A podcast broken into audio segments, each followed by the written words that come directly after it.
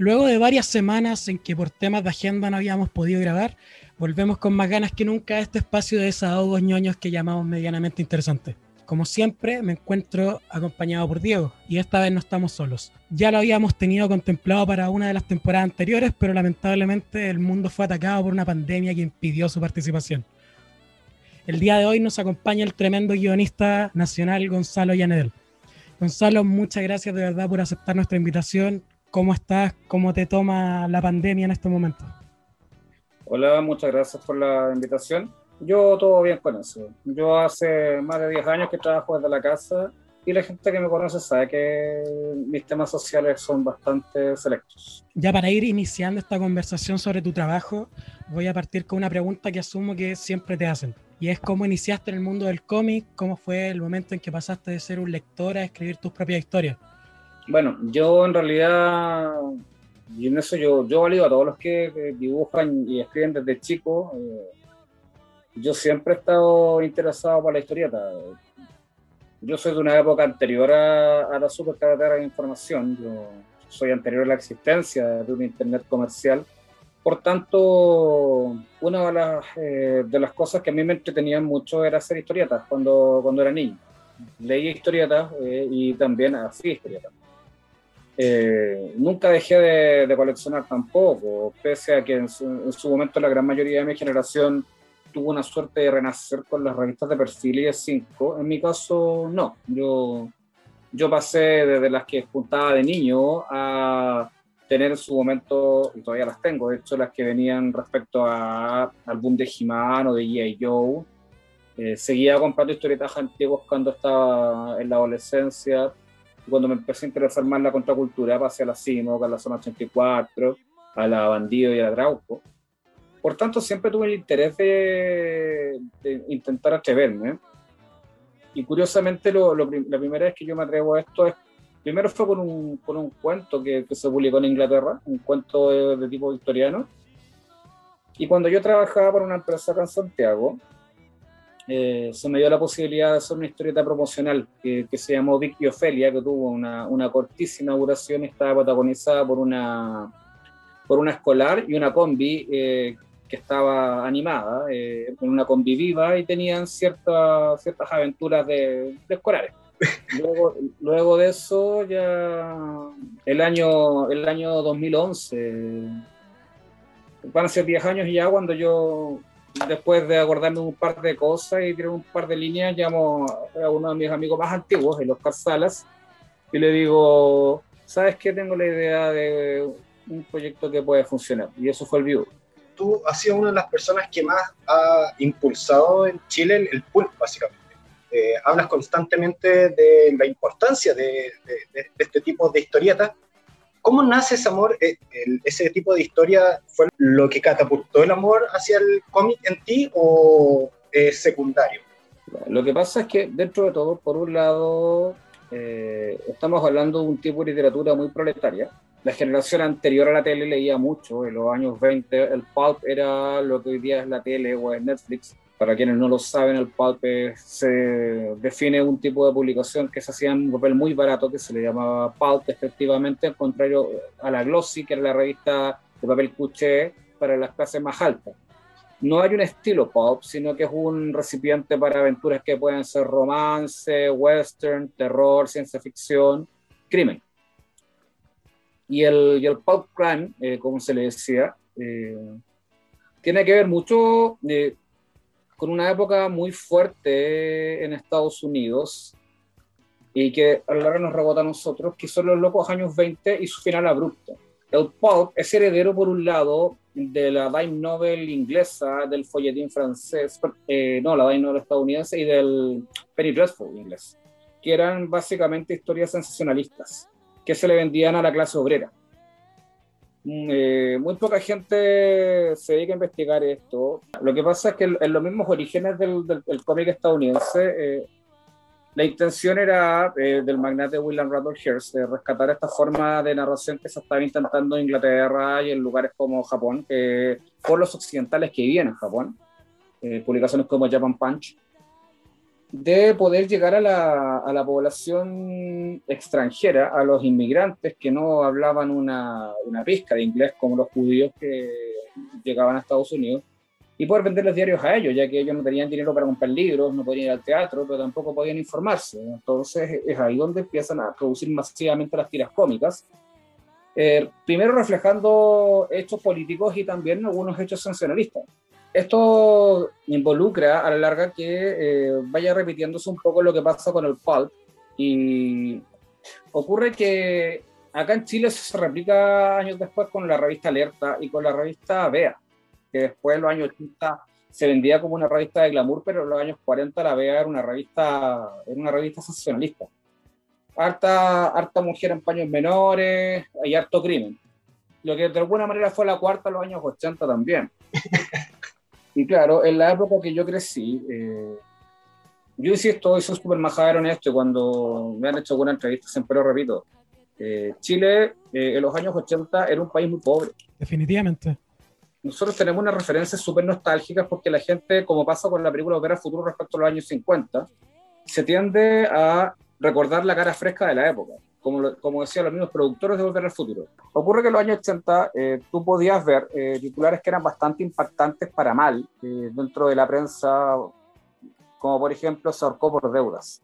Tú te fijas lo, lo, terrible que, que, tiene que ser para un jefe de familia o para un hombre cesante la, llegar, a la, llegar a la, a la decisión de quitarse la vida porque no puede pagar. Entonces, ese tipo de, cosas que ahora suenan muy truculentas pasaban en este país, que era un país muy pobre. Los cambios y el favorecimiento de la empresa privada que se hace a fines de los 80 y de los 90 para aprovechar cierta bonanza económica provocan que, claro, que hoy día se maneja una mayor capacidad de endeudamiento, pero en esa época no.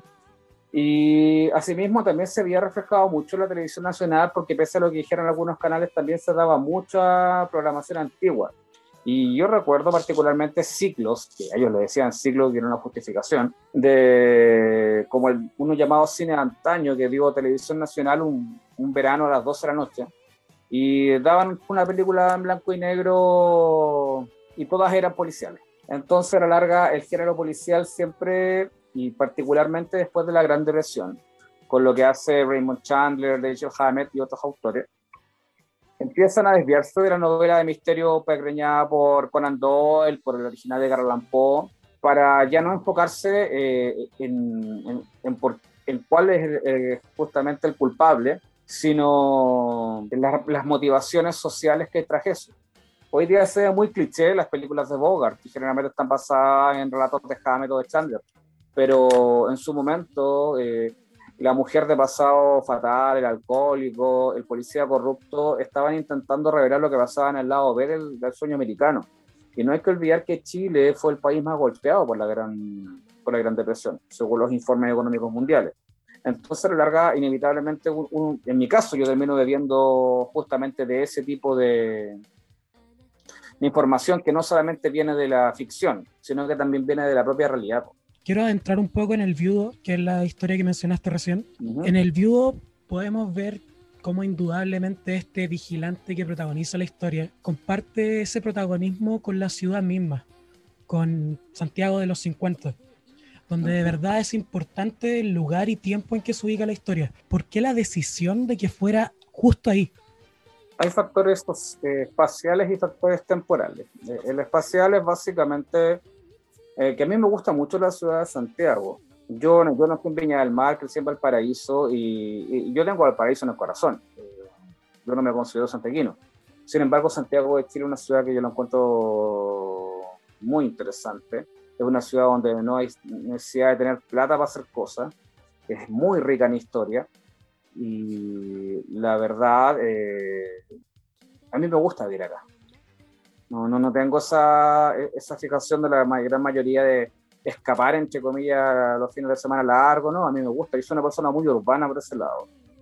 Y, por otro, eh, el tema ya temporal es muy interesante como los años 50, que son una época tremendamente decisiva en el desarrollo chileno del siglo XX, son muy poco registrados. Hablamos de los años 40 por el fin de los gobiernos radicales, por la Segunda Guerra Mundial, y ya saltamos directamente en las crónicas a, el mundial, la nueva ola, ¿ya? Y, y, todo lo que fue la explosión de los años 60 en este país. Pero los 50 son una época muy bisagra, donde ocurrieron cambios enormemente importantes, como por la migración campo-ciudad, la última migración campo-ciudad potente, ahí es donde también empieza a notarse mucho más eh, el profesional eh, o el trabajador técnico de regiones que se quedan en Santiago.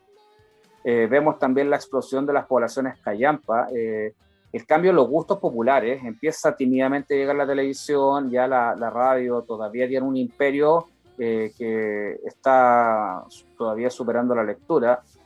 la música tropical va dejando paso al tango, Incluso la forma de vestirse empieza a cambiar a fines de los 50, aunque ya cerrando los años 50 la explosión del rock and roll en este país fue bastante importante.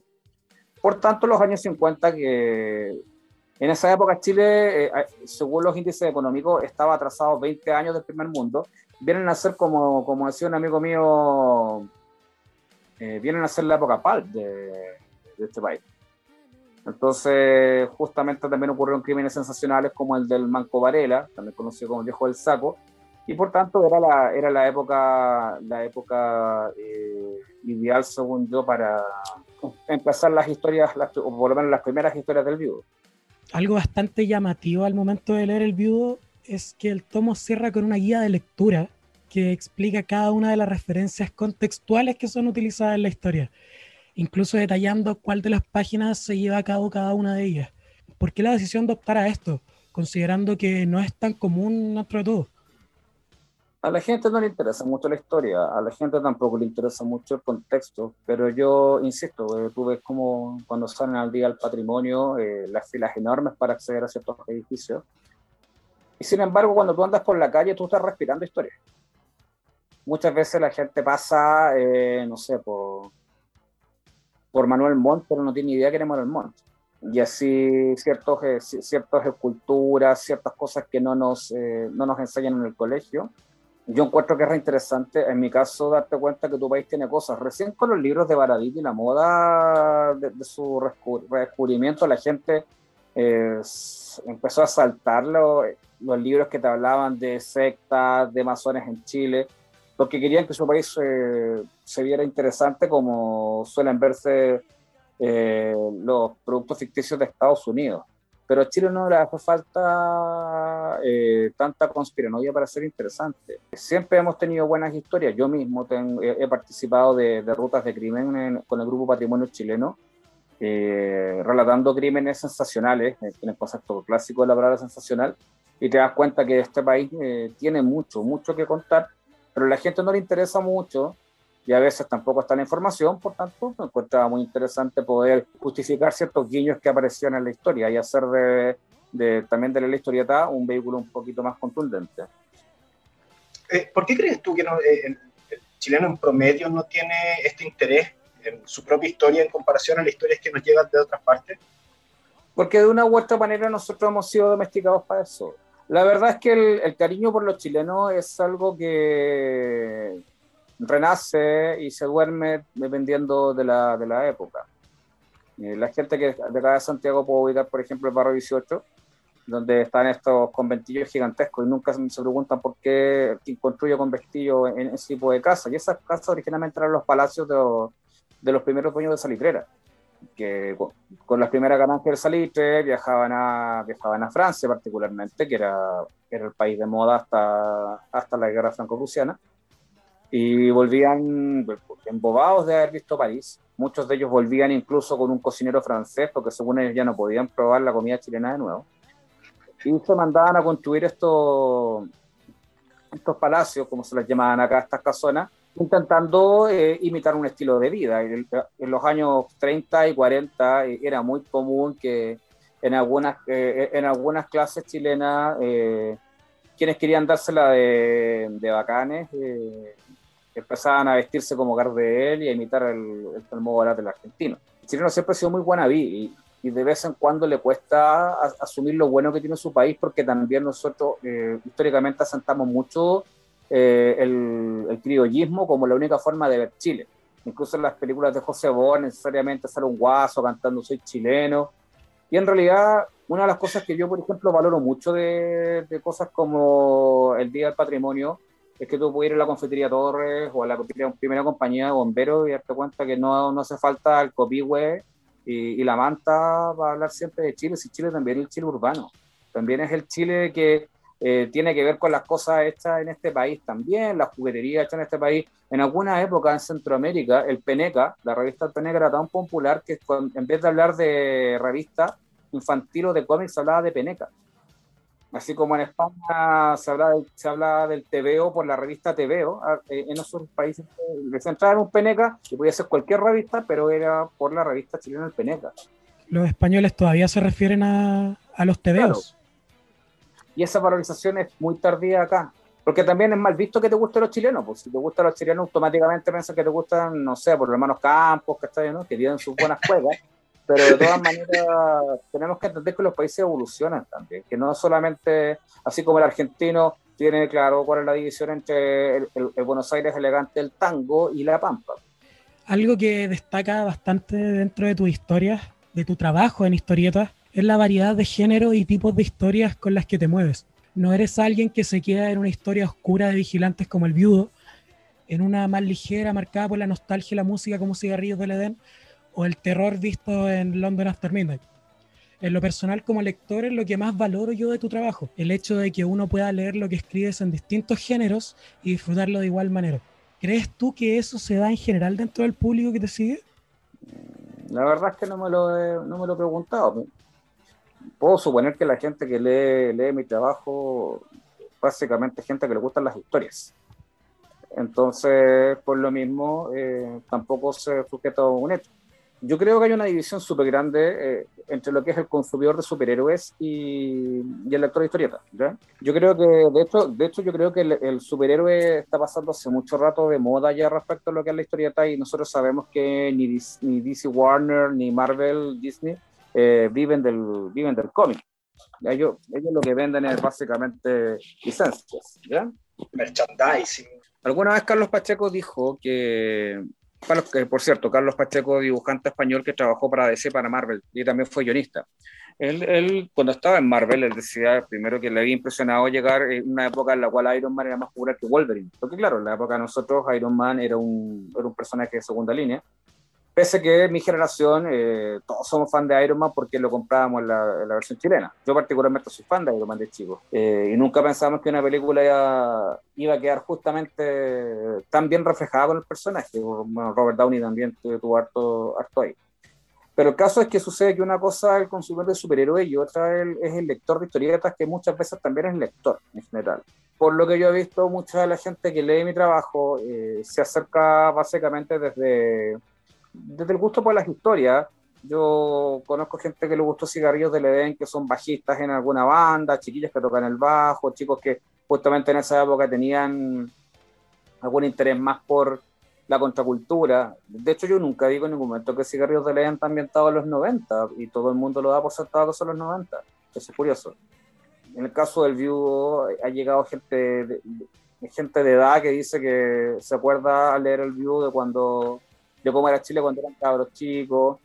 Entonces, básicamente también la gente que se repite es porque le gustan, le gustan las historias, esencialmente. No necesariamente leen superhéroes, que insisto, no es malo, hay historias de superhéroes muy buenas, pero tienen un espectro un poquito más amplio, es lo que puedo suponer. Ya, ya sabemos que todas tus historias mantienen una diferencia entre una y, entre una y otra en cuanto al tono, pero hay algo que se mantiene en, todas ellas, que es el, el, el amor por la cultura pop en toda la historia nosotros vemos referencias, vemos tipos de música que son de gusto propio y, están plasmadas este tipo de cultura más popular. ¿Cómo haces tus guiones? ¿Tus guiones son en base a este tipo de cultura o adaptas cultura pop a, tus guiones? En realidad se trata, mis guiones vienen de ideas, eh, no, es, no, no, no, hay ninguna fórmula mágica. Eh, tengo de repente alguna idea que me parece interesante, eh, que, puede plasmarse, y la voy desarrollando de acuerdo a lo que da. Yo, si, si, voy a meter algún guiño, tiene que ser con algo de elegancia, no, que no sea tan evidente. Y, y por supuesto también, si es que justamente si se ven eh, muchos trozos de cultura pop, es porque yo soy así, en general. Eh, tiene que ver con, con, mi forma de consumir cultura, con mi forma de comentar cosas. Y, bueno, como, como señaló una vez Julio Cortázar, hay, eh, siempre hay cosas del, del, autor puestas en juego. Yo me niego a pensar, como algunos guionistas, que uno es su propio personaje, como Bob Kane juraba que era Batman, ¿no? yo, no me creo el viduo ni nada de eso. No creo, y tampoco, y tampoco creo que los personajes sean mis hijos. Pero sí, eh, siempre hay cosas de uno. Porque eso también, eh, la, experiencia propia ayuda mucho a la verosimilitud. Eh, el problema, por ejemplo, de toda una generación de, de escritores de novelas acá se dio porque muchos de ellos querían ser Bukowski sin haber vivido lo que vivió Bukowski. Entonces, a veces, como, como también cantaba Morrissey, eh, lo mejor es cantar la vida de uno mismo, porque también esto refuerza mucho más eh, estar ofreciendo un producto que no está apelando a la mentira. Una cosa es ficcionar y otra cosa es mentir también. Eh. Me es muy chistoso a mí cuando de repente hablo con gente de mi edad y todo el mundo te cuenta que cuando eran cabros chicos escuchaban The Cure o, o, consumían estos productos. Y, yo que, yo que este, fui cabros chico en los 80 y sé que es mentira. Eh, todo el mundo cuenta que fueron bacanes cuando estaban en el colegio. Eso, eso es mentira. Eh, de repente uno tiene que simplemente asumir que lo que era y, y tenerlo, tenerlo como referente. Mucha gente quiere reinventarse, eh, muchos se pegan el salto a la reinvención desde el cuarto medio a la universidad pero en general creo que no hace falta mentirse tanto y hay que andar orgulloso con los colores de uno. Hay otros que nos que hemos pegado en el cuarto medio y seguimos iguales. Mira, lo importante, lo importante es, por lo menos ser fiel a uno mismo. El David Lynch tiene una frase, dice, yo lo repito mucho, dice, puede que mi vaca no sea bonita, pero es bonita para mí. Y considero que eso uno debería aplicarlo a, a todo lo que tiene que ver con gusto personal y a la hora también de vestirlo. A mí me cuesta trabajar con, con personas que tienen una proyección un poquito un poquito irreal de, un poquito inverosímil de, de, cómo se puede trabajar eh, un guion. Nosotros acá, a ver, un ejemplo, recién estaba jugando Chile con Argentina. La forma en que Chile logró eh, una generación dorada fue entender que acá no se puede jugar como Argentina o como en Brasil, porque son otro estilo. Eh, ocurre que la forma en que Chile logró una entidad fue básicamente entender que no tenemos un fútbol elegante, no tenemos un fútbol de toque, pero tenemos, pero tenemos que somos vertiginosos y hay que potenciar eso. Eh, de la misma manera, nosotros cuando, no sé, pues yo una de las cosas que yo aprecio mucho más de Oscar, de Oscar Sala, el editor de Ojiria, que él es, él siempre ha sido fanático de los Cuatro Fantásticos y no anda mintiendo que leía Sandman ni nada de esas cosas. Yo, leía Sandman, pero justamente eh, el estar orgulloso de tus, colores es lo que te define. Yo soy guanderino, ya es fácil eh, para mí, ¿cachai? No haberme colgado cuando caro chico un equipo ganador, pero a mí me gusta Wanderers porque sucede que tiene que ver con la cultura que se llama el paraíso respecto a la ciudad y su equipo de fútbol. No tiene que ver con los triunfos, menos mal. Pero sucede que de todas maneras, eh, a la larga, la aplicación de una cultura personal en tu trabajo es inevitable. Hay mucha gente, me acuerdo de la René de Lis, creo que era, que como no podía pagarse cierta ropa cara en, en algunas épocas, a sus personajes de historietas les hacía ponerse la ropa que ella soñaba. Y había, bueno, otros plagiarios como Bob Kane que también intentaban ver, en, en, Bruce Wayne lo que él quería hacer. En más de una oportunidad en capítulos anteriores con Diego hemos mencionado que Lords of Adventure nos pegó fuerte al leerlo tanto la primera oportunidad como en la releída. Es un trabajo en el cual apuntas de lleno las emociones del lector y a mi parecer lo, lo consigues definitivamente. Aún así, la historia no parecía ser promocionada como tal y parecía ser una historia de los Lords of Adventure, estos personajes en la historia que son presentados como una especie de Master of the Universe, de los cuales es fanático el protagonista. ¿Qué significa para ti esta historia? ¿Cómo se llevó a abordar este tipo de tema? Me acuerdo que con Diego estuvimos en la presentación del cómic en FIC y, y, ahí comentaban que fue un conjunto de los tres, tanto Jimena, tú y Oscar Salas. ¿Cómo fue de lleno la, la creación de, esta obra? Una de las cosas que a mí me gusta de trabajar con, con los chiquillos es que, a ver, la Jime es, tremendamente profesional, ¿ya? Y es súper super valerosa en el sentido de ser de las pocas mujeres que se te hacer historias de aventura, ¿ya? Eh, ella sale de, una zona de confort y la verdad es como que no le preocupa mucho, eh, a ella le gusta dibujar eso. Eh, y de hecho a mí me llama mucho la atención que, que, Jimena, por ejemplo, dentro de su música favorita está el grindcore y cosas así. Ya, yo, yo llego hasta Judas Priest nomás. entonces, y en, el caso, y en el caso de Oscar, lo bueno es que eh, nosotros tenemos unas visiones súper contrapuestas y eso ayuda a que te muestren eh, ciertos, eh, ciertos aspectos que a ti se te van. Yo, por ejemplo, soy un fanático del cómic blanco y negro, a la vez que es bastante más barato. autores como Alex Todd, que me gusta mucho, o, los hermanos Hernández trabajan mucho, trabajan mucho con el tema del, del blanco y negro. Y ocurre que cuando se me ocurre la idea de los, los Adventures, siempre recuerdo curiosamente que la tele estaban dando una figura de terror que era Jeepers Creepers, eh, un viernes en la tarde. Y para Oscar fue súper eh, anecdótico porque yo le digo lo clásico, eh, le digo, cuando tengas tiempo me llamas, porque como él es un hombre de familia, él tiene que saber cuáles son los tiempos para conversar. Y me llama cuando iba en la micro para su casa. Ocurre que nos quedamos hablando de Lords, le cuento la historia, y él se quedó 40 minutos parado a una cuadra de su casa, hablando, hablando de, la idea. Le dije que quería contar esta historia a, Don Gibelle y que quería que fuera blanco y negro y la dibujara la Jiménez. Para mí era lo, fundamental. Eh, fue idea de Oscar el hecho de que fuera, fuera color. Si bien yo por con, con, la, con la portada de los Thundercats, que era completamente engañosa lo que había dentro, eh, porque eso yo quería, yo quería que fuera así, no, no, que la gente se desesperara un poco al abrirla, pero se encuentra en algo muy distinto. Ellos, claro, eh, como lo han comentado un par de veces, eh, tanto Jimena como Oscar tuvieron problemas, pasaron por situaciones muy parecidas a las del niño mientras estaban realizando el, cómic. Y, eso, de una u otra manera, también se marcó en el, en el trabajo que finalmente se entregó también, bueno, ahí se agrega lo que hace la, la líquido con el tema de los colores, eh, que yo, yo quería que fueran precisamente lo que ella, los que ella utiliza para las escenas del niño, y el trabajo de Juan Gabriel Moraga y su hijo a color, que lo encontré muy bueno. Claro, esta diferencia entre un tono más colorido y uno más pastel. Claro, porque dentro de todo, eh, y si bien a mí no me gusta meterme la, en la impresión de la gente, eh, el mundo del niño es un mundo colorido mientras que su mundo real eh, es bastante más gris eh, muchas veces.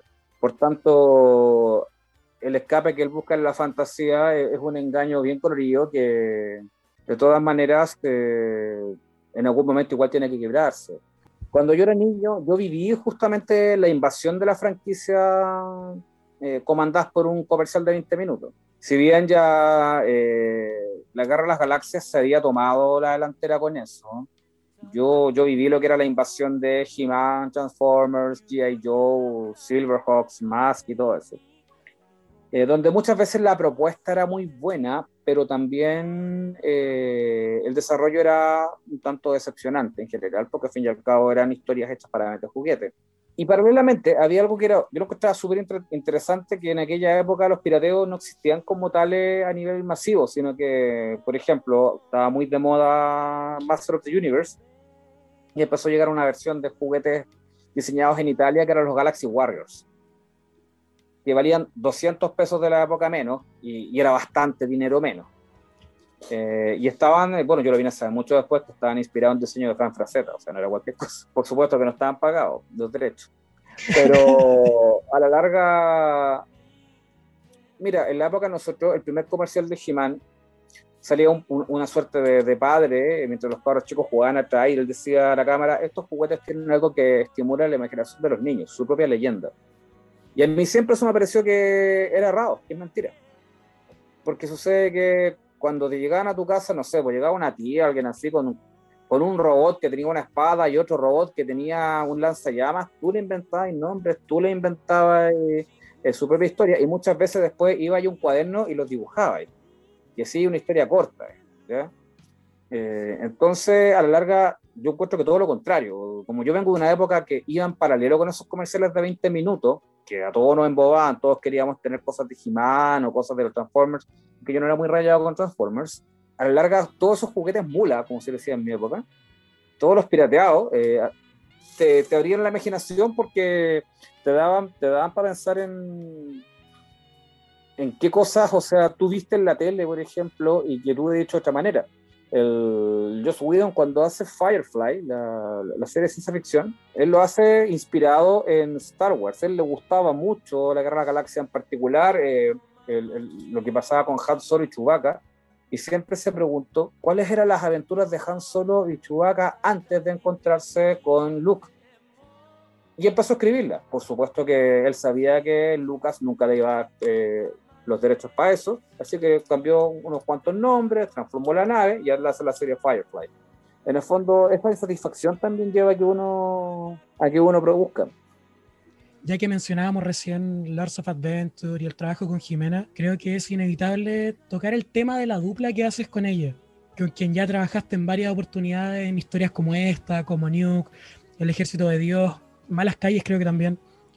¿Cómo sí. ha sido trabajar durante ya varios años con una misma artista en distintas historias, conllevando obviamente el crecimiento de ambos? Mira, ojalá se entienda lo que yo voy a decir.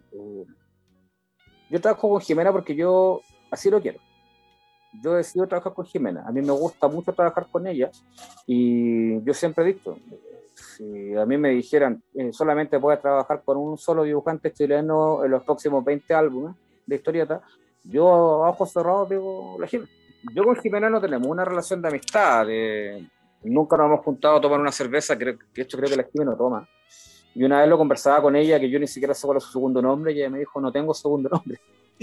eh, ocurre que en general a mí me gusta mucho la forma tan profesional que ella tiene de, de abordar los guiones. Eh, ella te puede proponer tres, cuatro cosas, pero primero, cumple muy bien los plazos. Segundo, ella cobra cierta tarifa por las páginas y te, y te da justamente su trabajo a cambio de la tarifa. Eh, no tiene nada de divismo su trabajo. Eh, ella misma, en sus palabras, dice que cuando llegan millones son lo primero que ella mira, porque le gusta también trabajar conmigo, a ver si es la verdad. Pero a mí me, me, gusta mucho recibir el, el, archivo con las páginas nuevas de ella.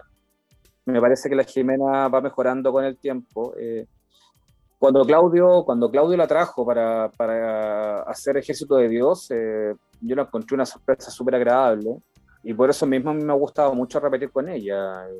Y todavía nos debemos hartos trabajos. De hecho, dentro de lo que viene en mi próximo trabajo, hay una historia corta que, que ya la hizo la Jimena.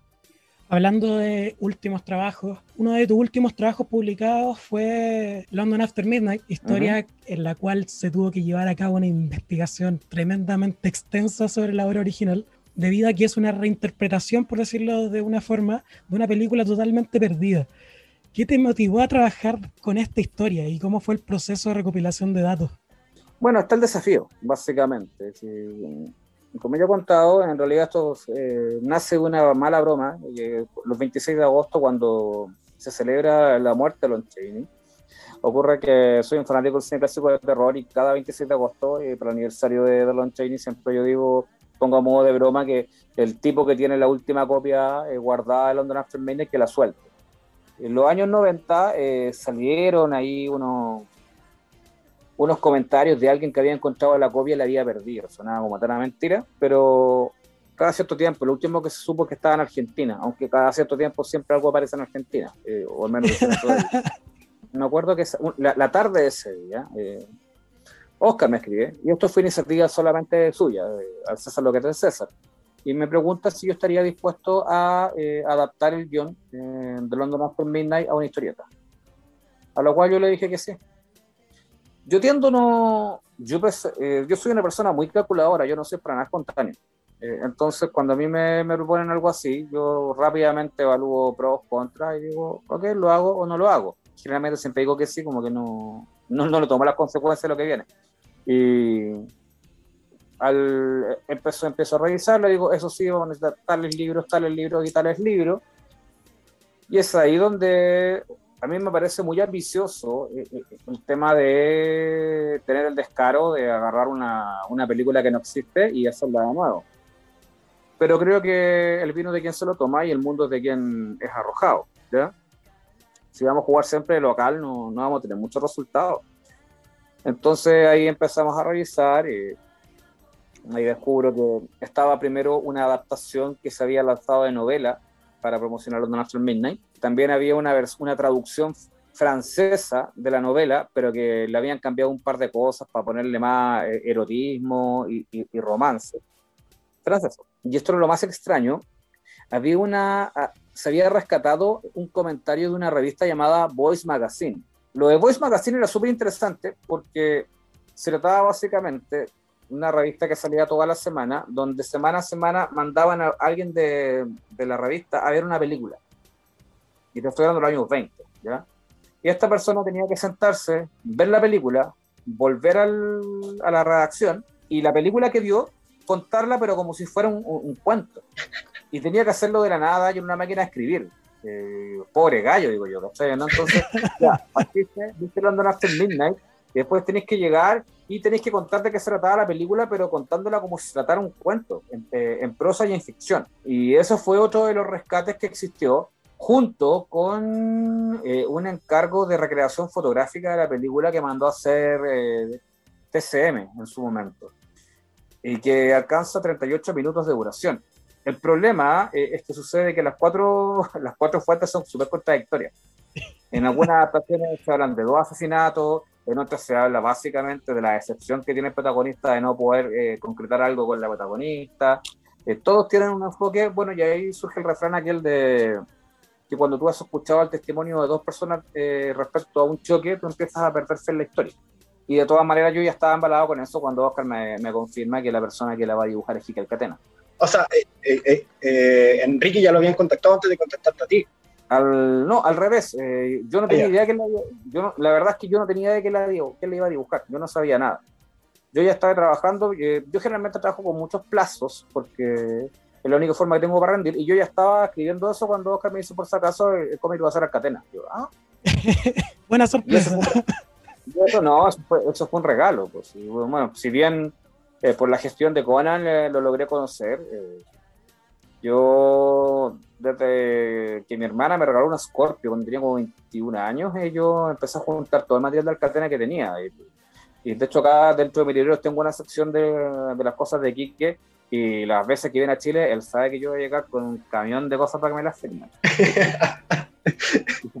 y él reacciona muy amable, pero con cierta resignación también, y, ahí me firman las cosas. Por tanto, para mí fue justamente. Todavía, todavía sigue siendo un, agrado haber colaborado con él. Oye, recién estuvimos hablando de contar tu propia historia, eh, de meter tu personalidad en tu historia eh, ¿qué tanto tuyo hay aquí en London After Midnight? ¿Hay rincones de tu propia personalidad que le quisiste meter a esta historia o te basaste meramente, eh, meramente en lo que había investigado?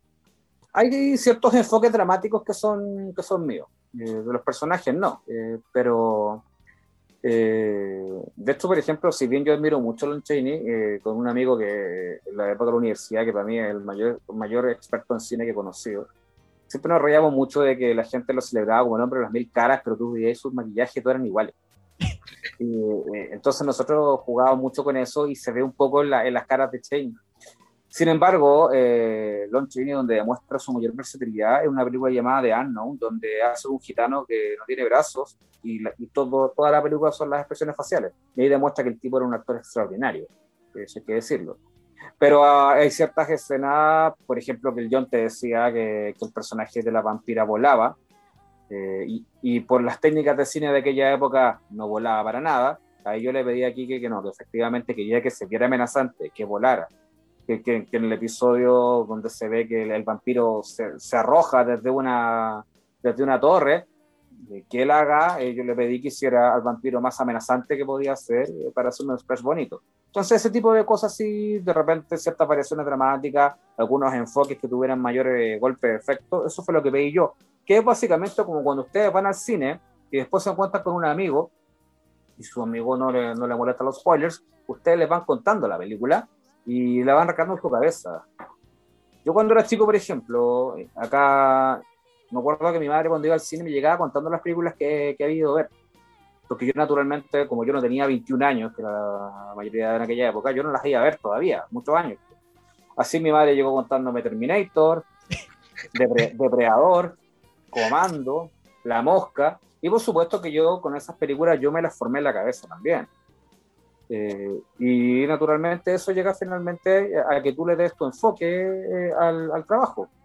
Pasa, por ejemplo, con, con, Ejército de Dios, que si bien el personaje es creado por Claudio, eh, el enfoque que yo le di al padre Armas en el primer volumen es, mío. Porque básicamente es como yo, yo veo el personaje. Entonces es inevitable que uno, uno, uno ponga algo de uno, aunque uno no quiera. Otro trabajo que tú tienes que intentar recuperar, eh, una historia relativamente perdida. Dentro de todo, es Kudryavka, la historia de la perra laica y el lanzamiento al espacio. Aquí también nosotros podemos ver, eh, en mi caso yo creo que son, no sé cómo decirlo, licencia artística, también qué tanto es real, eh, qué tanto es amor por esta historia y qué tanto es una admiración por, por esta perrita básicamente, o cariño por esta perrita. Ahí, bueno, eso en realidad parte con, eh, con la, la, intención de Germán Valenzuela, eh, el editor de Ariete, de realizar estas historias respecto a la carrera espacial. Eh, él había lanzado la Yuri Gagarin y se acerca a mí para preguntarme si está interesado en hacer la de la perra laica, porque, bueno, mm, él no se acercó precisamente a mí porque, por mi forma de escribir, sino básicamente por mi interés, ya que él sabe que yo soy vegetariano, que soy animalista y que me llevo mejor con los animales que con la gente y no tengo ningún problema en decirlo. Entonces él va y me, me preguntó si estaba interesado en hacer algo así. No tuve mayor eh, complicación porque de inmediato me di cuenta que lo que iba a hacer era eh, contar la historia tal como fue y no, y no romantizarla, no, no hacer una heroína de la perrita que en realidad fue una perrita de la calle que la metieron después de varias pruebas bastante brutales al, adentro de una, de una cápsula y, y murió. Eh, los, los experimentos que se, que se hicieron en aquella época con los animales son bastante brutales. Se siguen haciendo experimentos con animales en ese sentido. Y a mí me parecía que, no sé, por ejemplo, está la canción Laica de, Mecano, que al final tiene este remate que habla de que si hacemos caso a la, caso a la leyenda, en el, en el, cielo hay una estrella más y en, en la tierra una perrita menos. A mí me parecen unos consuelos un tanto engañosos para un acto que no tiene demasiada, demasiada piedad. En ese sentido, eh, los informes eh, liberados por los eh, rusos demostraron muchos años después que la perrita nunca había llegado al espacio, sino que murió solamente en la sanción, que en realidad no se aprendió nada, no se sacó nada con, con subirla. Y, y, para mí lo más conmovedor era este científico que se la había llevado a su casa a escondidas a jugar con sus hijos la noche anterior a que fuera a que fuera metida en la, cápsula. Eh, para mí estas cosas hablan de gestos humanos y por eso en realidad eh, la primera página de Laika es un tipo que se está imaginando justamente idealizada eh, como una, una, aventurera del espacio, cuando en realidad no hay que, que, idealizar lo que fue básicamente un experimento nomás. el hito está en que fue la primera, pero sucede que es un experimento y, y que también, bueno, lo otro que no, nunca se contó en su momento fue que de todos los paquetes de comida que llevaba la cápsula, el último paquete estaba envenenado. Porque nunca hubo intención de, de traerla de vuelta a la Tierra. Podría haberme puesto un poquito más payaso y haber contado, por ejemplo, que acá en Chile tiraron una, una, un perro en paracaídas eh, eh, para inventar la noticia falsa de que Laika había caído en Chile. Que esto ocurrió, de hecho. Eh, somos tiranos. Pero en realidad no quería irme por ese lado y por eso también cuando, cuando Yeritza la dibujante, la Elisa Aguilera, después de hacer el trabajo, ella propone que pongamos en la parte, en la parte de atrás eh, el trozo de la canción de Mecano, y Germán lo encuentra razonable, yo le dije a ambos que no, y ahí me, fui, me, puse, me puse pesado porque eh, a la larga, si poníamos eso, que es, una, es un consuelo fantástico, estábamos negando lo que contaba la historia en sí, que básicamente a través de dos personajes que no existen contar una historia que no tiene nada de bonito. Y esa fue la licencia que yo la licencia que yo pedí a Germán y Germán originalmente no tenía problemas en, poner, que básicamente que estamos contando una historia que no tiene nada de bonita. Hace poco estábamos hablando de películas y de tu gusto por ellas, que es bastante notorio, sobre todo cuando uno ve tus redes sociales. Hay guionistas de cómics, claro ejemplo, creo que el caso insigne, eh, Alan Moore, que consideran que las adaptaciones de su trabajo no son necesarias y derechamente él está en contra de ellas. Porque para él su trabajo está en el mundo del cómic y basta con ese medio. Si bien estamos en Chile y todos sabemos que el panorama es distinto al que existe en lugares como Estados Unidos, Europa o Asia, ¿qué opinión tienes tú sobre el tema? ¿Te gustaría una adaptación a cine o TV de tus historias o crees que basta con el formato en el que fue planeado? A mí me parece que una adaptación es válida en la medida de que la gente se entiendan dos cosas. Primero, la adaptación no está hecha, nunca, la adaptación no honra el original. La adaptación tampoco es un intento de llevar ese trabajo a, un nuevo público, es básicamente un intento de ganar dinero. La polera de Batman, eh, los juguetes de los Vengadores, todos son intentos de ganar dinero. No, no es un tema de infancia, eh, ni tan, y por eso mismo yo también soy súper enemigo de esa gente que llora cuando dicen que una adaptación le mató al personaje. ¿ya? Eh, creo que las cosas tienen que separarse porque las adaptaciones están llevadas para un gran público que generalmente va con la polola, con el pololo, el fin de semana pasarla bien y después se van a comer o bailar u otras cosas. Entonces, la reverencia viene de parte de uno. Yo entiendo por qué Alan Moore y no le gustan sus adaptaciones, porque básicamente la lectura que hace y la aproximación que hace de sus personajes eh, nunca la va a ver en manos de otra gente, por un lado, pero también eh, en el caso de él ocurre el tema subjetivo, de que Alan Moore fue un tipo que, si bien era bastante genial, eh, fue por un, eh, por un, no entender la, la, mezquindad en la que funciona la máquina, él termina siendo traicionado por el medio que él esperaba fuera más noble. Y él mismo cuando propone el proyecto Twilight a la DC, él proponía, entre otras cosas, al año 80, a fines de los 80, él, eh, que los personajes llevaran ropas más realistas para poder ser adaptadas a cine televisión eh, y que estuviera muy bien escrita y muy bien dibujada para poder explotarla. Pero él hablaba de algo un poquito más integral y no hecho de una manera un tanto mediocre. Yo creo que hay que separar las cosas. Eh, entiendo en todo caso por qué Moore está insatisfecho y bueno, la única vez que prestó su nombre es para la versión animada de Para el hombre que lo tenía todo. De esto quedó, quedó bastante bien. Y, pero para toda esa gente que se apura a criticar que Alan Moore es un amargado, eh, yo me quedo con las palabras de lo que dijo la hija. Estamos hablando de un hombre que amaba a los superhéroes, que de hecho se recorría, eh, recorría las tiendas inglesas eh, intentando encontrar cómics estadounidenses, y era fanático de Marvel y se pone a trabajar en esta industria y finalmente esta industria también eh, le da la espalda. Eh, eh, y después lo están buscando para que dé su autorización y no sé, no sé en el caso de ustedes, pero si han tenido alguna exprola fastidiosa que lo llamen seis meses después, ustedes generalmente no quieren hablar con ella. ¿ya? entonces, se me iba a pasar lo mismo que a Burr, yo lo entiendo, yo lo entiendo. Pero el tema de las adaptaciones, hay que entender que dentro de todo ni siquiera a mí Mando le gustó a, a lo que hicieron con la, con la Mantis y, entiendo por qué, pero están orientados a otro público. Eh, ojalá que ese público, no sé, por ejemplo, lo que pasó con Iron Man, que después se vuelque a las historietas de Iron Man. Eh, dentro de todo el éxito que tuvo Hugh Jackman como Wolverine, hizo que la, figura del personaje también fuera adaptada para eh, agarrar al público femenino e infantil que ya no lee historietas, que le gustan juegos de video. ¿ya? Y por otro lado también hay otras que son suficientemente fieles sin necesidad tampoco de, de ser un calco, como el caso de Dark Knight o el caso de Logan. Hay situaciones extraordinarias como Sin City, pero esas no se van a dar muchas veces. Hablando de, de estas mismas adaptaciones, en las mismas redes sociales, nosotros podemos ver un cariño especial que, que, le tienes a Black Widow, y en especial a la Black Widow de Scarlett Johansson. Ah, claro. Lo que pasa, a ver, eso tiene que ver con, una, con un recuerdo familiar y no tiene nada que ver con afro, con afroidiano, por si acaso.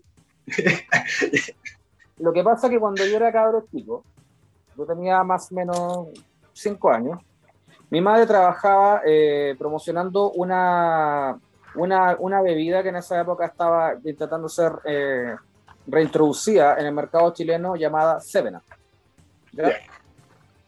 Y ocurre que por otro lado, la gente de 12, que hoy en día eh, es conocida porque tiene los derechos de monos japoneses y cosas por el estilo, estaba intentando vender licencias de superhéroes. Se estaba intentando introducir el merchandising de, de, la Marvel acá en Chile. Y por ese lado, ocurre que estaban estas primeras revistas que llegaron, que eran eh, El Hombre Araña,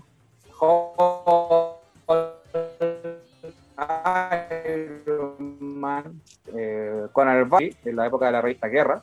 Y por otro lado, los calcetines Monarch te entregaban unos autoadhesivos cuando comprabas calcetines, y que venían las logoformas de los personajes cuando estaban parados en los cómics. Ninguna de esas cosas las tuve yo. Pero mi madre, pero mi madre cuando trabajaba en Seven llegaba todas las tardes con, con un pan con chancho, como se decía en esa época, y dos tapitas de una promoción que salió a fines de los 70, a principios de los 80 de superhéroes que venían en las tapitas. Tapas de Pepsi, de Crash y de Seven Up, eh, me puedo equivocar. Eh, venían eh, superhéroes Marvel. Yo soy de la época en la que los Cuatro Fantásticos eran cultos. Cosa muy difícil de decirle un. ¿Cómo se llama? Un cabro más nuevo.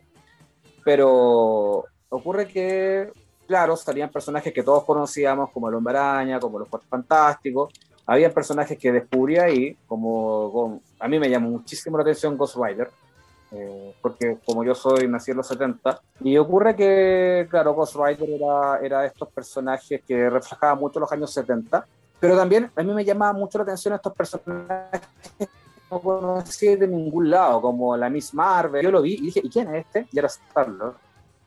Que se, se cumplía lo de la película, porque no conocía a nadie, incluso en esa época. Y a mí la Black Widow me llamó mucho la atención, eh, porque también eh, había láminas, había láminas después en el álbum que estaban dedicadas a ella y parecía más villana. Yo soy de la época de la Guerra Fría, por tanto ese tipo de personajes me son muy interesantes. Y de hecho también dentro de aquellos años eh, había, había muy poco merchandising en este país. Que Massinger Z, por ejemplo, cuando fue un éxito que solamente puede ser comparable a, mezclar a los fans de Sailor Moon con los fans de Dragon Ball Z, eh, Acá fue una explosión tal que la gente quería comprar cosas y no vendían nada de Massinger Z, excepto rompecabezas hecho en Chile que vendían en la calle, ¿ya? Y dentro de Marvel había muy pocas cosas que podía conseguir, como por ejemplo, si me permiten, si pueden verlo, un rompecabezas Black Widow de la época. Completamente preparado para la entrevista. Entonces, eh, el tema es que a la larga yo soy de la época, a ver, a mí nunca me eh, citando a Will Eisner, eh, a mí nunca me gustaron las chicas buenas que me presentaba mi mamá, yo siempre miraba a la mujer sola de la esquina, decía. Y yo soy de la época de las espías, de las chicas Bond, eh, el dibujo animado que yo más disfruté en mi infancia en cuanto a estas franquicias gringas fue J. Joe, me gustaba Cobra y particularmente me gustaba la baronesa, por eso me la llegué a tatuar. Entonces, claro, eh, en, ese, en ese sentido, y sumando además que no tiene ningún tipo de superpoder, porque yo no, no encuentro muy entretenido superpoderes, Black Widow de chico a mí me, me prendió como, como, personaje interesante, si bien su periplo dentro de la historieta no siempre ha sido bueno y a veces gana más en lo gráfico que en, que en los guiones. Hablando un poco más de esta, esta nostalgia, tú estabas mencionando, a, a Massinger Z. Al principio de la pandemia nosotros te vimos en las mismas redes sociales hacer como una pequeña review, capítulo a capítulo de Cora, si no me Y después vemos este formato, entre comillas, envuelto en tu trabajo Protocultura y las crónicas de la guerra. Es un, un, ensayo también, capítulo a capítulo, de eh, Macros o Robotech como serie. Y no es tu primer trabajo como ensayista, que es algo que a, a mí me había sorprendido bastante ya pasaste del periodismo a, la historieta y de la historieta al ensayo. ¿Por qué este intento de abrirte a nuevo, nuevo formato? A mí me gusta contar historias, no necesariamente tienen que ser historias mías. Eh, en el caso de, de, Máscara, que fue mi, mi primer libro, eh, Máscara es, una extensión de lo que fue mi tesis universitaria. Pero a mí me, siempre me ha molestado mucho cuando de repente compras, compras algunos libros que hablan de algún fenómeno, o sea, el punk rock chileno, y te das cuenta que es una tesis universitaria transformada en libro, pero sin la delicadeza de transformar la prosa. Y te hablan del el hablante expresa tal cosa. Eh, y a mí me parece que tenéis que hacer el proceso completo. Y me decepciona mucho cuando encuentro que estos trabajos medio coser, que son tesis universitarias, terminan en libros siento que podría haber trabajado un poquito más. Eh, a mí me gusta que la gente reciba eh, la calidad proporcional a lo que deja eh, con su dinero. Entonces, a mí me interesaba el fenómeno de cómo el héroe épico va evolucionando, porque siempre se habla de los 12 pasos del héroe de Campbell, pero tampoco nos dábamos cuenta, que es lo que cuento en el libro, que siempre hemos asistido dentro de todas las eh, fórmulas de entretención popular, desde una edad de oro hasta una edad de hierro, que marca su decadencia, y donde se van repitiendo los mismos arquetipos. Y eso me llevó a escribir Máscaras el pasó con Marvilas porque me, cuando yo escribo Máscaras me di cuenta que el personaje era muy interesante de explorar y que mucha gente le gustó eso. Y que valía la pena harto también hablar que las superheroínas son bastante más que la Mujer Maravilla, que tampoco fue el personaje más importante en su época como lo quería eh, o como lo pretende contar la DC y, las fans de, y los fans de Wonder Woman, seamos justos. Eh, como estudioso tú sabías la importancia que tuvo Mary Marvel, que tuvo China de la Selva, que tuvo Modesty Blaze, eh, o por ejemplo que personajes como la, la Black Widow o, Canario Negro fueran personajes con una vida sexual en una época donde los superhéroes no tenían sexo, al parecer. Y eso me llevó a escribir Marvilas. En el caso de protocultura, bueno, eso es bastante más, más, más prosaico, porque eh, para ser honesto, estaba pasando por una etapa personal bastante, bastante densa. Y a mí se me ocurre poner en, en Instagram que, básicamente voy a empezar a ver un capítulo de Robotech diario como cuando lo vi el 87, la primera vez que la vi. Y esa idea del Oscar, el que el, reseñar los diarios. Al principio yo no quería porque no me interesaba particularmente hacer eso. Y, y, a la larga me pareció interesante hacerlo como ejercicio. Y además que, de nuevo, retomando la frase de Lynch de que puede que mi vaca no sea bonita pero linda para mí, eh, uno tiende a clarificar en demasiado algunas cosas y Robotech tampoco es una serie tan bien armada. Eh, la segunda parte es insoportable de ver. Básicamente porque está hecha con calzador. Sin embargo, eh, yo soy, y yo lo he dicho durante hace muchos años, yo soy fan de Robotech, yo no tengo afinidad con macros excepto Macros Plus. Eh, y la gente que a veces quiere meternos conversación respecto a Macros, yo no puedo conversar sobre eso porque no tengo ningún interés en Macros. Eh, yo he tenido parejas que han sido fans de Macros, súper bien. En mi caso no tengo ningún interés en Macros, eh, lo encuentro aburrida, de hecho. Y lo, lo he conversado otras veces, o sea, la gracia que tiene Robotech para nosotros los latinoamericanos eh, y que constituye un éxito que en Estados Unidos no constituyó porque en Brasil Robotech no es importante al lado de Voltron, por ejemplo. Y en Estados Unidos la serie japonesa que impactó en los 80 fue Voltron, que ganó durante tres años los premios allá. Robotech también cae en manos de Harmony Gold, que no es una empresa importante ni que hizo bien las cosas. Y la juguetera Matchbox, que ya no era la Matchbox inglesa, sino que los compradores estadounidenses fueron un desastre con los juguetes. Entonces, a la larga, Robotech no funcionó bien tiene mucho potencial, pero no, no tuvo todo el potencial que, que le podrían haber sacado. Es sepultada también por las competencias que se dan entre las otras franquicias. Pero ¿por qué nos gusta a nosotros los argentinos, los chilenos, los peruanos, los mexicanos? Porque a nosotros nos gustan las teleseries. ¿ya? Eh, todo el mundo que está engancha con el Paritech Leader Skull y todo, pero al final empezáis con los Paritech y termináis preguntándote, bueno, pero ¿con quién se va a quedar? ¿Con Lisa o con Mimi? y cada uno de nosotros eh, tomaba, tomaba partido con eso. Entonces, ¿qué quiere decir? Eh, apunta a lo idiosincrático. Y a la larga, ir revisando Robotech fue entretenido, hasta que una cosa llevó a la otra y terminamos haciendo un libro. Al leer Marvilas me quedó la, una pequeña sensación de que era como una especie de carta de amor a estos personajes femeninos que por mucho tiempo no habían recibido el, cariño que recibía, que recibía su contraparte masculina. Eh, es así con Protocultura. Es, es, una pequeña oda de cariño a, a, Robotech. Yo no creo que escriba cartas de amor. Eh, puede que la gente piense eso eh, y puede que yo esté equivocado, porque yo no, eh, no, no, suelo leer el material que yo escribo luego de, de, publicado. Yo me olvido de eso. En el caso de Robotech, claro, yo, recuerdo haber mandado cartas al Canal 13 para que la repusieran y todo eso en su época, en una época que tú no soñabas que ibas a, poder verla online o que te ibas a poder quejar porque, ay, eh, no, no tiene el doblaje de tu época. Amigo, gracias que existe. Pero el tema es que yo, fuera de ciertos episodios específicos, eh, yo suspendía la incredulidad para ver los animados cuando chico, porque pese a que yo tengo gente de mi edad que en su época rayaba con los monos, yo encontraba que He-Man era buena, pero no, no extraordinaria, por ejemplo. Yo encontraba que era más extraordinario eh, los mini cómics que venían con los juguetes, que eran de Alfredo Alcalá, que también trabajó en Conan, en La Espada Salvaje de Conan. En el caso de Transformers, la música era sensacional. Y en el caso de G.I. Joe, tiene las dos primeras miniseries están entretenidas y después tiene algunos capítulos muy buenos y está todo lo demás. Eh, y como una vez, hemos hablado a veces con gente como Francisco Ortega, está Mask, que Mask que prometía en la época a nosotros, el tenía el potencial de ser la mejor serie, porque era una mezcla de Transformers con G.I. Joe, con agentes escogidos como si fuera un servicio secreto, y la serie un desastre. Un desastre porque te meten, te meten, te meten al cabro chico, porque en esta época los grupos de padres en Estados Unidos estaban muy encima de los realizadores de dibujos animados, entonces siempre intentaban poner la moraleja o el, personaje infantil. Y cuando llega Robotech, que viene de Japón, eh, y, nosotros veíamos ya que en, Candy Candy murió Anthony, eh, ya las mascotas de Remy, ¿ya? Eh, yo siempre he dicho, si me, han dicho, pero voy a revisar Remy, tendrían que pagarme muy bien para, para volver a ver Remy. Ahí tenéis drama, pero ni, los venezolanos en las teleseries.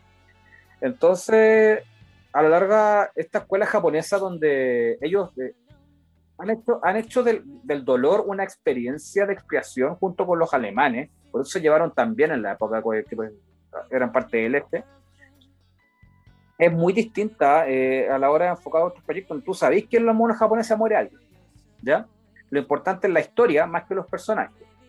Eh, y es ahí donde, claro, cuando tú ves Robotech y, que justamente estaba bien planteada, la música estaba bien hecha, los personajes eran verosímiles, a la larga, de hecho la misma traducción decía, no se pierdan otro capítulo de su tu eh, teleserie favorita, Robotech, y claro, mi generación fue su teleserie favorita, ¿cachai? Quizás para la gente que tenía 5 años más que yo, en aquellos años le gustó, no sé, Bella, Audace, eh, pero en el caso de nosotros fue Robotech.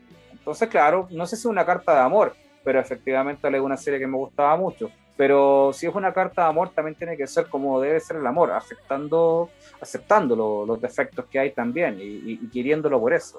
Lo que fue para la generación de Diego o mía, Dragon Ball. Que uno ahora la ve como, mira, no nunca fue tan buena realmente, pero pero uno le tiene un cariño especial por lo que significó cuando uno era chico. Creo que para tu generación queda como la misma sensación. Probablemente, claro, yo conozco gente que es ultra fan de los Transformers, que, es ultra fan de los Thundercats y podemos seguir así, después los que llegaron con las Tortugas Ninja, pero muchos de nosotros eh, eh, eh, aterrizamos en Robotech, aparte que Robotech tiene algo, que no la veían niños y niñas, porque yo conozco muchos chiquillos que reniegan que veía a Shira, por ejemplo. O, que les molestaba que Shira fuera inverosímil. Eh, ya, ok, pero no tenéis la obligación de verla. Sin embargo, Robotech eh, era una serie en la cual se sentaban los hermanos, las hermanas, eh, no había una, una, división. Quería llevarte un poco más a lo que es el, el, el cómic ya en Chile, dejando de lado un poco de tu trabajo de ensayista. Desde el año 2013 hasta la fecha hemos visto una explosión gigantesca para los, los que seguimos el cómic en Chile, que hasta cierto punto se ve inverosímil. Mucha gente decía, no, esto va a ser una burbuja que va a estallar en algún momento, no va a durar más de dos años, no va a durar más de tres años, pero con el paso del tiempo cada vez salen más casas editoriales, cada vez eh, salen más guionistas. ¿A qué crees que se debe todo esto, esta pequeña explosión que está recibiendo? ¿Y crees que se va a poder mantener con el tiempo? Yo creo que ya se está manteniendo y es bastante notorio para un medio que no existe como tal. Eh, la gran mayoría de las editoriales son gente que eh, tiene una tarjeta de crédito para, para sacar un, un, crédito en una casa comercial y que con eso edita un cómic. ¿ya?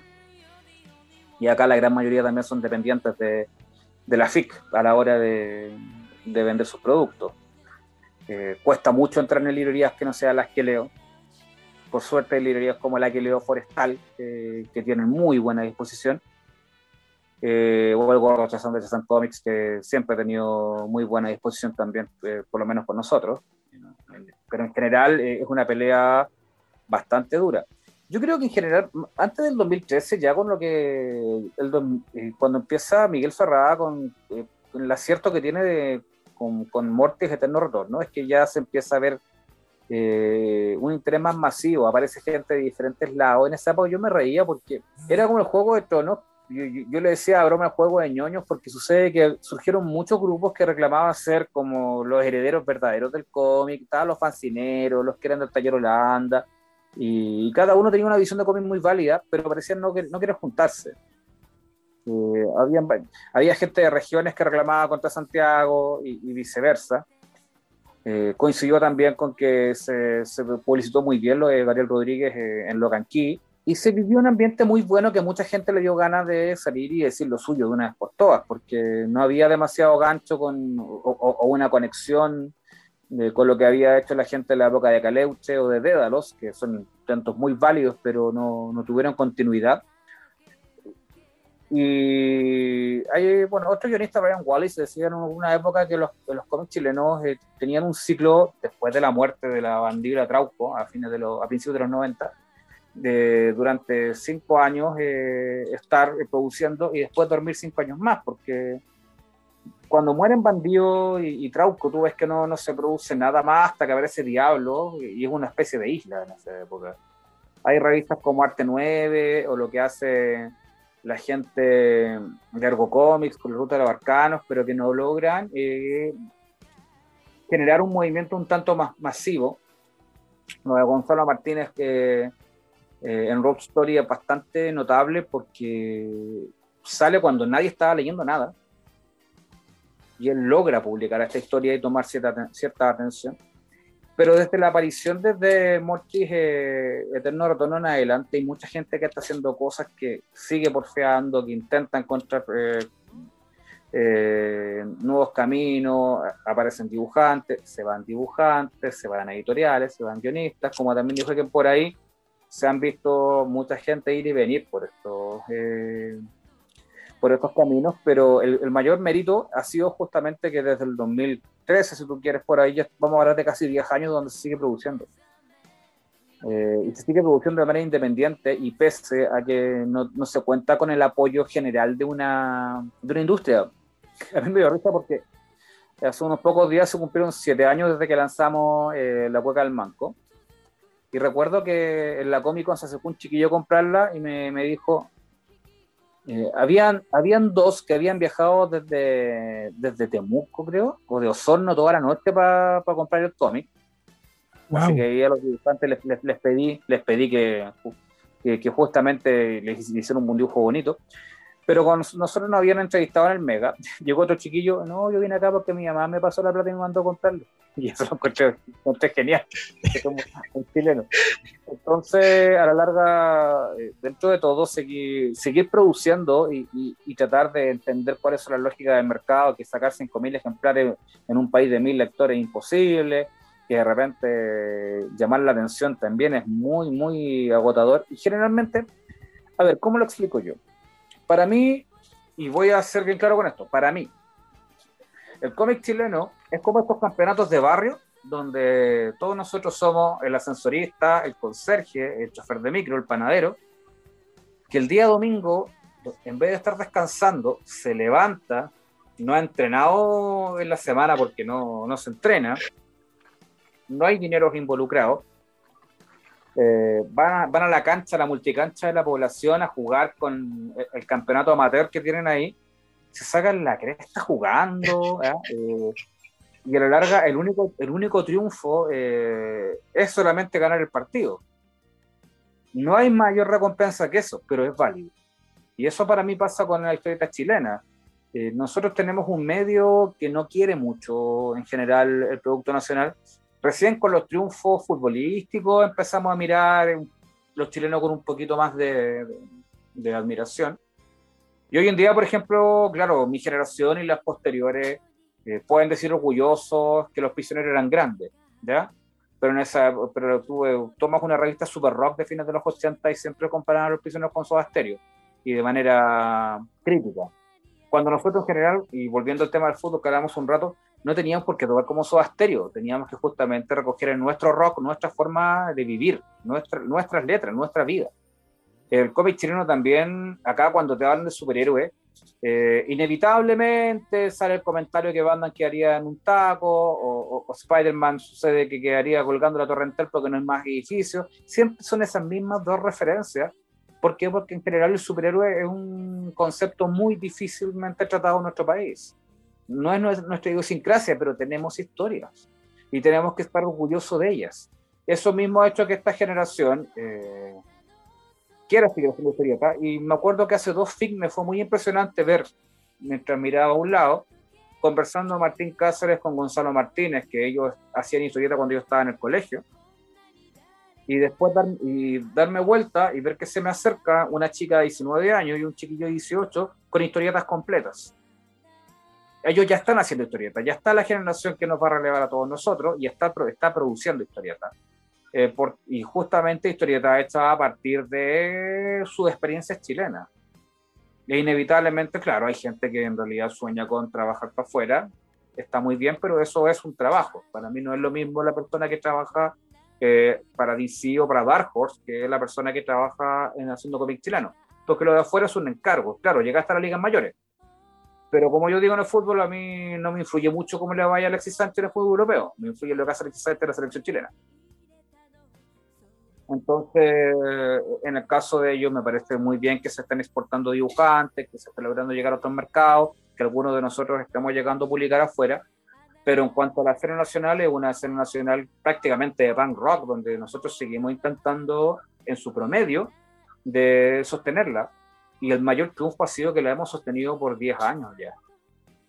Cosa que no se veía desde hace mucho, si bien sigue siendo un, un efecto autogestionado y hay que ser honesto con él.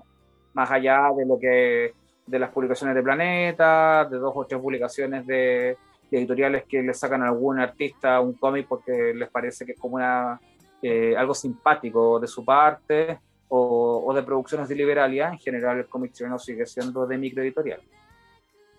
Pero lo bueno es que queremos seguir haciéndolo.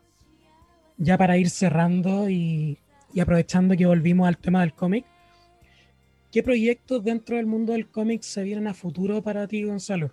Por ahí en tus redes sociales recuerdo haber visto eh, algo sobre el viudo y cigarrillos de Edén.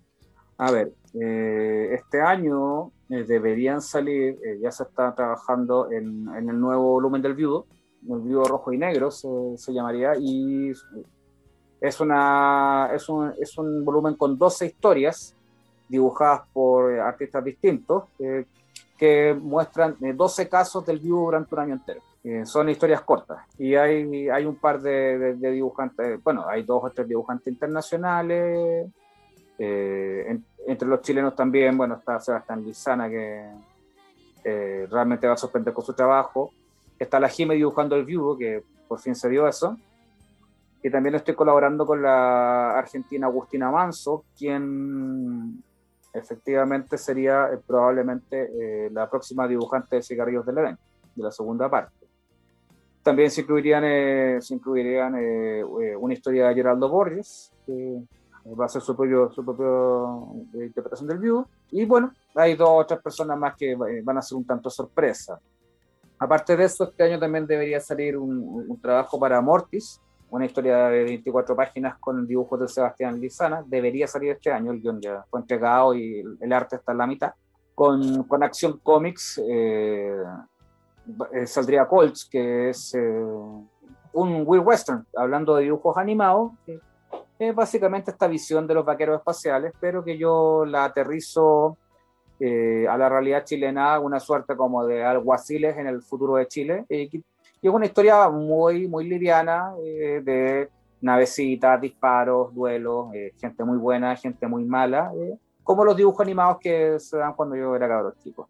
Y lo último sería un volumen hecho con Kika Alcatena, que es la, las aventuras de Philippa Knox, que es una historia dicopunk, ambientada en unos años 20 alternativos, que saldría por Dojitia. Se viene bastante material entonces. Y a eso también se suma que en Brasil una editorial pequeña, eh, en, un, volumen llamado Gibi, va, a incluir Malas Calles y debería salir en el segundo semestre eh, un volumen del viudo editado en Brasil. ¡Wow! Ahora, ahora que tocaste ese tema de las ediciones en, Brasil, no, no, lo tenía pensado preguntar, pero eh, ¿qué, ¿qué, opinión tienes tú de lo que ha pasado mundialmente con los años de Allende? ¿Te gustaría que tu trabajo llegara a eso, de estar eh, traducido en decenas de, idiomas diferentes alrededor del mundo, que se ve tu trabajo a un, a un mercado completamente diferente que el chileno? Mira, siempre es bonito, pero también hay que verlo con perspectiva. Hay mucha gente que ha querido eh, o aspirado a, a, llegar al efecto de los años de Allende, pero hay que entender también que la figura de Salvador Allende es importante, eh, mucho más importante de lo que nosotros creemos, y por tanto, si no, no con esto no estoy desmereciendo la labor de, del Guete de Carlos, a Salvador Allende a otros mercados eh, eh tiene, tiene cierto peso, que no van a, no van a tener otras obras. Eh, Mochadeca ha tenido mucho mérito en eso, se manejaba también muy bien. Pero en el caso de mi trabajo, eh, ahí depende mucho, porque por ejemplo yo, yo nunca planteé el viudo como un personaje exportable, ya que él habla de cosas chilenas. Y alguna vez hablando con Kika Alcatena me decía que él encontraba justamente que el viudo era 100% chileno y eso dificulta un poco abrir mercados. ¿ya? Y el viudo yo lo escribo para Chile. No, no he tenido otra intención que de hablar de cosas chilenas y de, bueno, ustedes lo han visto, los personajes del viudo de cigarrillos de, del Edén eh, hablan en castellano chileno.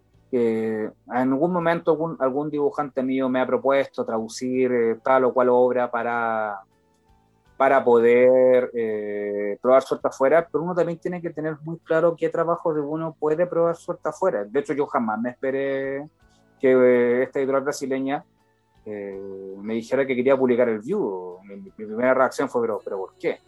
No tiene nada que ver con, con, su realidad. Bueno, pero si quieren publicarlo, adelante. Ya mandemos un par de copias y estamos listos.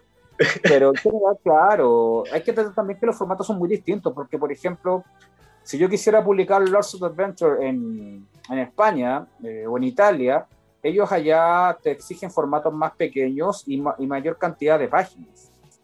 Mucha de esta gente que ustedes ven, ven, que ahora están siendo adaptados a series de Netflix, por ejemplo, proyectaron, como Mark Miller, eh, ciertos trabajos eh, para que tuvieran una cantidad suficiente de páginas para luego ser compilados en, una, en un trade paperback y que se pudiera vender, que es lo que hablábamos un rato. El objetivo es vender para ellos. La gran mayoría es vender, no es hacer arte, que es el gran error que tiene mucha gente. Tú podías hacer arte que se venda, por supuesto. Lo hizo Lamour, lo hizo Bill Sienkiewicz, lo hizo gente más independiente como Tan. Pero ellos tienen súper claro que una, una historieta de 20 páginas afuera no te la van a comprar. Aunque sea la mejor del mundo, no te la van a comprar porque no la pueden poner en una librería. Y el editor que viene a Chile, cuando toda esta gente va ilusionado con su carpetita a mostrar su trabajo, tienes que entender que el editor que viene a Chile viene a buscar contenido editable allá para ganar dinero, no vienen a descubrirte a ti, joven talento.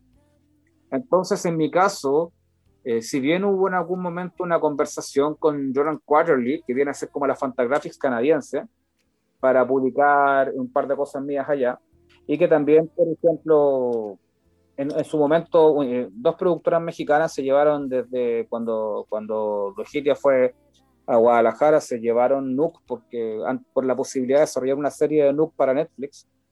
Uno tiene, bueno, en realidad en mi caso tengo súper claro que ellos ven productos que sean comercializables. Yo podría haber contado hace mucho rato por redes sociales, wow, se llevaron dos productores, eh, eh, volúmenes de La Ciudad Salvaje para hacer una serie de Netflix. O decir que eh, hubo una, una, productora de dibujos animados estadounidense que se llevó cigarrillos del Edén para ver si podía hacer una animación de cigarrillos del Edén. Pero yo siempre digo que la chica bonita que te saluda en el ascensor, lo único que hizo fue saludarte. De ahí a que yo no contigo. Por tanto, hay que tomar ciertas distancias también de presupuesto, de interés, y más allá de lo que a mí me gustaría, eh, en general no pienso en eso. Yo, el día que yo adapten algo a mí o, o vea una edición extranjera de mi trabajo, yo la vea y haya recibido la paga y, y mire y diga, ¿saben que no me gustó lo que hicieron? Ahí yo voy a poder opinar, pero en general tomo mucha distancia de eso. Porque uno para poder eh, ganar eh, las 24 horas de Le Mans tiene que tener un auto adecuado para eso. En mi caso creo que tenemos ciertos trabajos, de repente yo te descartaría que eventualmente mañana saliera, no sé, London After Midnight en una editorial pequeña estadounidense. Sería bonito pero yo ya estoy haciendo las cosas que me gustan, o sea, por temas de premio, no, no, a mí no me, no me quitan el sueño, A mí me gustó mucho saber que cuando ganábamos la Cueca del Manco, Michael Golden, el quien yo admiraba porque buscara a G.I. Joe, él había votado por nosotros, se llevó el, el libro. Que ahora esté trabajando con Kika Alcatena, ya me parece bastante bueno.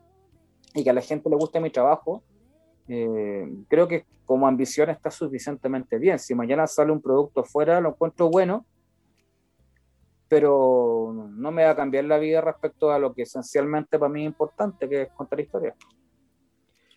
Gonzalo, muchas gracias de verdad por, por la oportunidad de entrevistarte. Fue una conversación bastante extensa que nos dejó bastante contentos, de hecho, sorprendidos por la cantidad de información que, que conllevan tu respuesta.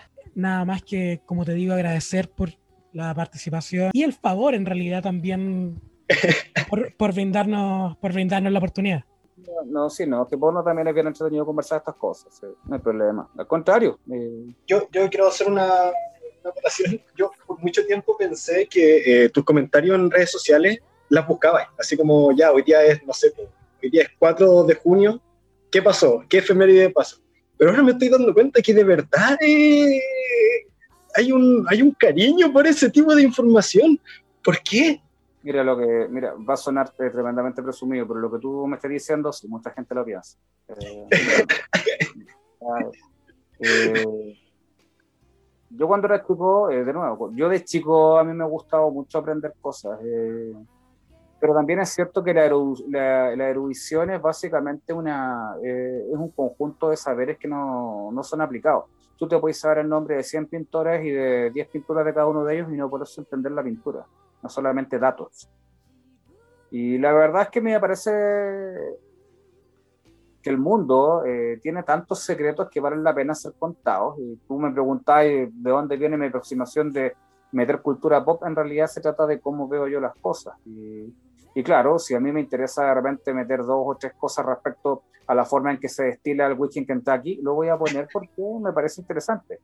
Eh, y tiene que ver esencialmente porque a mí yo me divierto con eso. Yo lo paso muy bien eh, leyendo, lo paso tremendamente bien escribiendo. Eh, y en general, bueno, como decía Raymond Chandler, a mí, a mí me gusta la gente que tiene buenos modales, una cultura algo superior a, la del Reader Digest. En sus años el Reader Digest era muy consumido. Eh, y también me gusta la gente cuyo orgullo de clase no está en sus automóviles ni en sus eh, casas. O sea, el hecho de justamente de refinarte tú mismo y aprender, porque hay tanta cosa entretenida. Yo, por ejemplo, la otra vez hablábamos con el Quique de, cine de montaña alemán. Yo no conozco, estos padrinos de que yo no conozco a nadie que, sepa y que le interese del cine de montaña alemán, ¿ya? Eh, pero tú te das cuenta que somos varios los que estamos en esa parada. Eh. Y así mismo también yo cuando era chico y me gustaba, no sé, me gustaba el fútbol y podía saber un montón de, de formación y cosas así. También cuando, cuando yo empecé a amar lo que más amado en mi vida, que es el rock, y yo, y yo soñaba con convertirme en un periodista de rock, hasta que me convertí en periodista de rock y se acabó ese sueño también las historias que habían ahí, te das cuenta tras eso, te llevan a querer eh, amar las historias. Y en el caso de mi generación, somos una generación que le gustan mucho las historias. Por eso a veces cuando me hablan de tal o cual serie de televisión, generalmente sucede que no por, no por presumido, sino que no las veo por desinterés porque o eso yo ya lo vi antes en otra serie, o simplemente hay ciertas cosas que me parecen mucho más relevantes. Pero tiene que ver con gustos personales, no, no, no hay un tema de mérito ahí.